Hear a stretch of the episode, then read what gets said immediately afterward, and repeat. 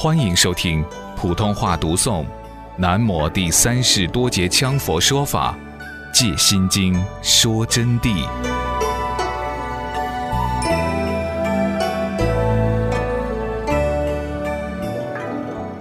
但是此人有好了不起呢？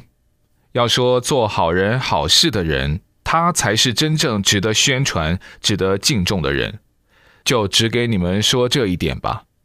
以前有个最艰苦的年代，叫做低标准。低标准年代在中国是非常惨的，几乎大家都没有饭吃。他呢，同样饿得很可怜。当时他们的生产队上发救济粮，就问他：“李向臣，你家里面需要多少粮？”他马上一口就接上去了。他说：“我家里面已经有粮了，现在还能维持。”结果嘛，粮当然就没有他的了。哪晓得这一下，他的妻子就在外面听到了。嗨呀，跳进来就又吵又骂，就把那个大队书记拉去清他的家。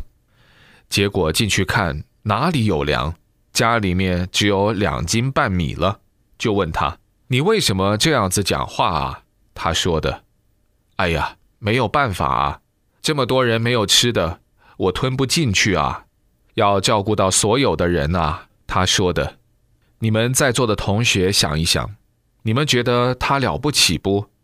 然后他在修金洞子水库的时候，我们那儿有个大水库叫金洞子水库，他就每个月要给裴银章背十斤米来，结果来了一次就看他瓜瘦，来一次看他瓜瘦，最后裴银章就实在不要他的米了。裴银章就是他的一个朋友，因为家里面拖了两个娃儿，弄得很可怜。那么裴银章就说：“你到底贪污的哪里的粮？”他说：“我不是贪污，你必须用。”没有办法，裴银章就亲自到水库上去打听，就说：“这个李向臣平常生活怎么生活呢？”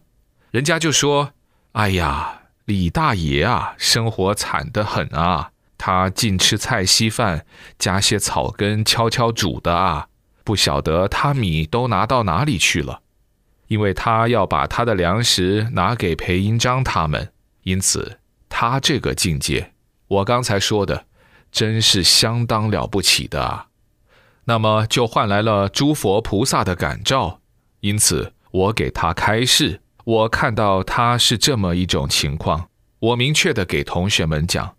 我的如来正法就传给他了，这是解脱大手印进行的般若法为因禅，所以他突飞猛进，顿然功力大涨。为什么要如此？他才是真正的行者，他才是真正的行人。我希望在座的同学们都要学习这种精神。当然，这里我讲的话有两条。不是说给你们说了佛法，佛法就一味的做好事，做好事生天福，有相布施生天福，犹如冷箭射虚空。就我以往跟你们说的，他是无相布施啊，养成了一个善良的行径，在这种行径的前提下，才能真正学到佛法，明眼的上师们才会传法给他，所以。凭侥幸的心理要去学法，要去正果修想，不可能的。我跟你们说，如果遇到有高僧大德能给你们修内密关，你才逃不脱的。马上一请佛法的力量，护法菩萨三周感应，立刻就要查出来你合不合格。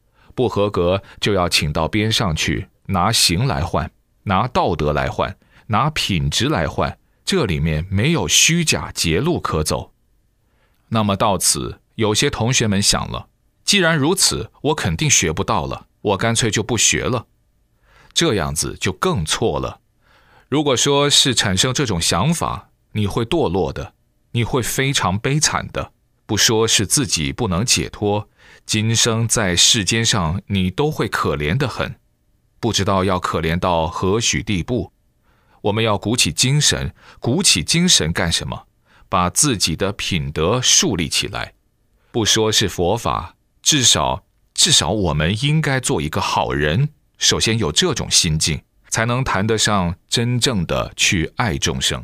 就以四无量心来说，连我们自己本身，我们这个人啊，都不晓得爱你的家庭，你就更不可能爱别人的家庭。别人的家庭都不知道爱，怎么谈得上爱世界人民呢？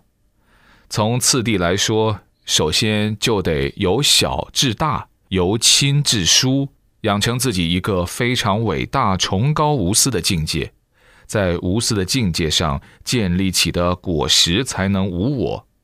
私都断不了，我执更断不了。我给你们讲的佛法，值得你们好好去听，好好去注意。那么上师既然如此说，上师不是就做得很好了？不，上师做得很不够，我还在这方面努力。我和同学们共同携手努力。